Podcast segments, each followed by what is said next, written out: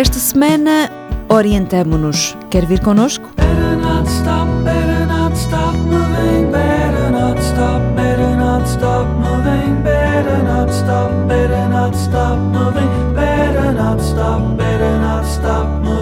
Dentro de 15 dias, o Porto City Race faz da antiga, muito nobre, sempre leal e invicta cidade palco de uma prova de orientação.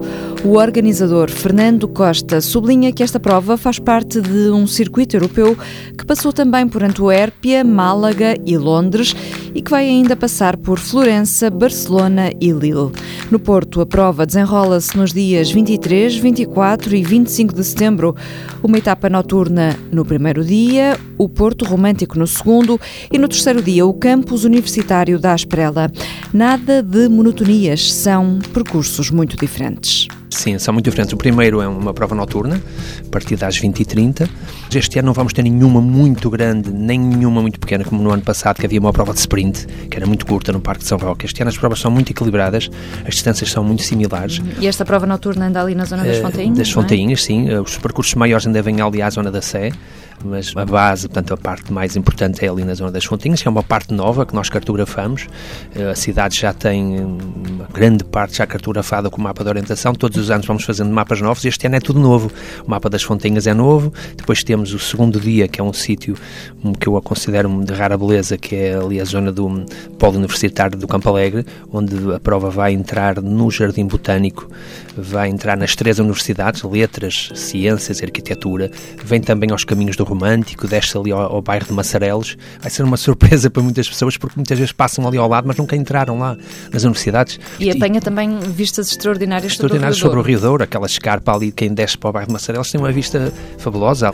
Eh, Toda aquela região, toda aquela zona ali do Porto é, é lindíssima.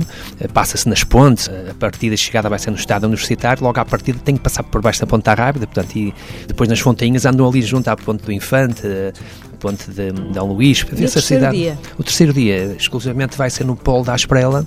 A partida e chegada vai ser na Faculdade de Desporto, da Universidade do Porto, e depois vai a todos os hospitais, institutos, faculdades que existem naquele polo universitário e até bairros sociais que estão no final, na parte sul desse quarteirão. Quem é que pode fazer a orientação? Assim, a orientação é aberta a toda a gente. Todos podem fazer, mesmo aqueles que pensam que é difícil e que não sabem ler o mapa e que nunca pegaram numa bússola.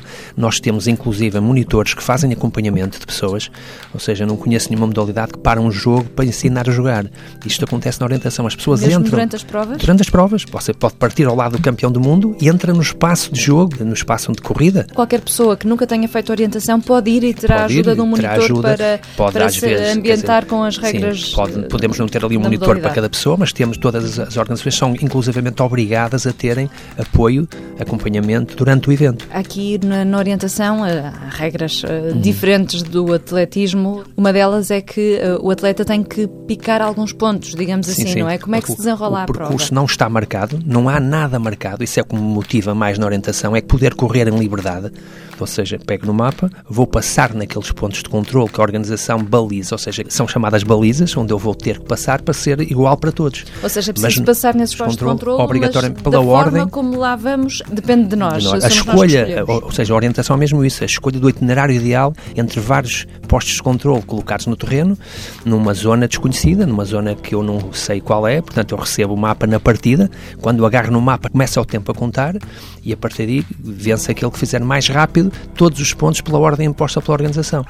Essa possibilidade de eu poder correr sem estar nada balizado e eu poder escolher o melhor caminho, acho que é fantástico, porque eu balizar estou eu o dia todo. E aqui alia-se duas eh, questões, que é a destreza física com a capacidade de concentração e mental São- de é ler isso, o mapa é também. São é? vários skills psicológicos congrego na atividade. É a leitura e interpretação rápida, a capacidade de memorização, capacidade de decisão, tudo isto ao mesmo tempo quando eu vou em, em corrida. Portanto, eu, se quiser fazer em lazer, vou a caminhar, até posso ir em família, tiro fotografias, paro, quer dizer, não estou preocupado com o tempo. Eu agora, como sou um bocado competitivo e sempre fiz eh, atletismo e, portanto, sempre corri, eu gosto de fazer isto no redline, é fazer o menor espaço de tempo e dá-me gosto fazer a prova perfeita, ando sempre à procura da prova perfeita, é não cometer erros. Todos Isso nós, é competição, É é? competição, todos nós cometemos erros eh, e então chegamos ao fim, estamos a ver, aí fui por ali, devia ter ido por lá, mas pronto, na altura tem que decidir rápido e muitas vezes a medição mais rápida que a gente pensa que foi a melhor, muitas vezes depois não é, a gente vai avaliar pelo declive, por certos fatores, portanto, podemos, vemos que perdemos podia tempo. ter feito assim Sim, sim, assado sim. e teria sido É, melhor. isso dá um gozo enorme, porque depois, como isto são várias metas, ou seja, cada ponto é, um, é uma vitória, é uma meta que a gente conquista, vamos ali nem damos pelo esforço. É que eu consigo fazer isto e sinto-me sempre com vontade de fazer mais, ou seja, não entramos num esforço contínuo, sempre igual, sempre monótono, sempre parecido, não é? Há mais diversidade. É, é, é. Em Portugal não é modalidade com mais implementação, Sim, eh, não aliás, posso dizer que não é uma modalidade de moda, a orientação não é moda. não é muito conhecida sequer. não. Mas o mesmo não acontece com outros países, nomeadamente com os países nórdicos, não é? Sim, também tem a ver um bocado com a cultura desses países, em que amam a natureza. Eles eh, têm uma ligação à natureza muito mais vincada do que Porque nós. aqui convém fazer esse parênteses, nós estamos a falar de uma prova que se vai desenrolar eh, em cidade, em circuito urbano, Isso mas mesmo. eh, a orientação provém mais do contacto sim, com a sim, natureza, é não muito é? mais eh, praticada no meio natural, nas grandes florestas, mesmo em Portugal, principalmente no inverno, quando os países nórdicos têm dificuldade em treinar por causa do gelo e da neve, nós temos umas condições ótimas e temos terrenos bastante bons, principalmente na costa e no Alentejo, e mesmo na Beira Alta também, em que os melhores especialistas do mundo vêm cá estagiar e competir nos eventos que, que organizamos no, no inverno e que têm já um- uma grande tradição a nível mundial. E- Porque nos nórdicos, nomeadamente, eh, começa a incutir-se muito cedo, as, as é. crianças também praticam Sim, sim, sim. A, a E é? são, principalmente, são, os treinadores são as mães. Se fazem em família. E de uma vez, numa prova que é a prova mítica a nível mundial, que é o Orringen, da primeira vez que eu fui, numa das provas de treino, quando cheguei, era numa estância de inverno em montanha, chego lá acima e comecei a olhar e vi, eram, sei lá, centenas, de- todas com miúdos, naquela altura começam a aprender, ali os 6, 7 anos, 8 anos, muito jovens. E eu fiquei abismado a ver aquilo, era uma coisa impressionante. Eles começam a ir, depois é na escola, desenvolvem e todas as escolas ensinam orientação. Mesmo cá em Portugal, o desporto escolar está a ter um grande incremento porque é uma modalidade, como isto é in- interdisciplinar, tem muita lógica pertencer ao desporto escolar. E muitas vezes na escola, o professor de Educação Física consegue juntar um certo número de professores a fazerem a mesma aula, que é o professor de Geografia ensina o que é o norte magnético, o professor de Matemática dá a noção da escala do mapa, e até se pode até às vezes dar uma aula de História, se isto for feito numa zona em que eu já consegui fazer numa citânia, e que depois no fim o professor de Educação Física organiza uma atividade esportiva e que todos eh, competem. Portanto, é- isto tem esta particularidade, mas eh, claro que os países nórdicos são os, os grandes dominadores, desta disciplina, apesar de agora cada vez mais os atletas do sul da Europa vão para lá viver e têm clubes eh, do norte da Europa e depois quando é nas seleções temos agora países como a França, como a Suíça que conseguem ganhar ao- aos nórdicos, não é? Os nórdicos, muito à frente, também na orientação. Pensamos em países nórdicos, pensamos em florestas, em montanhas, em lagos e pensamos ali naquela casa na beira do lago, Lake House of Monsters and Men. Boa semana, boas corridas. Oh, I miss the comfort of this house.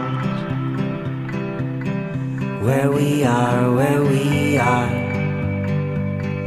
Where we are, where we are. The floor under our feet whispers out. Come on in, come on in. Where it all begins.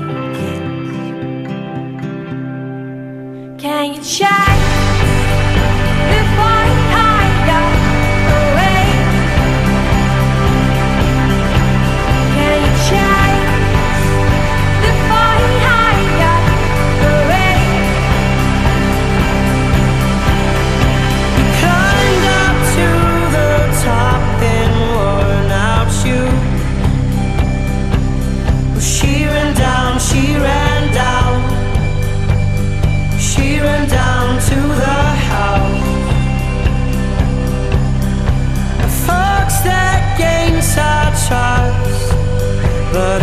faces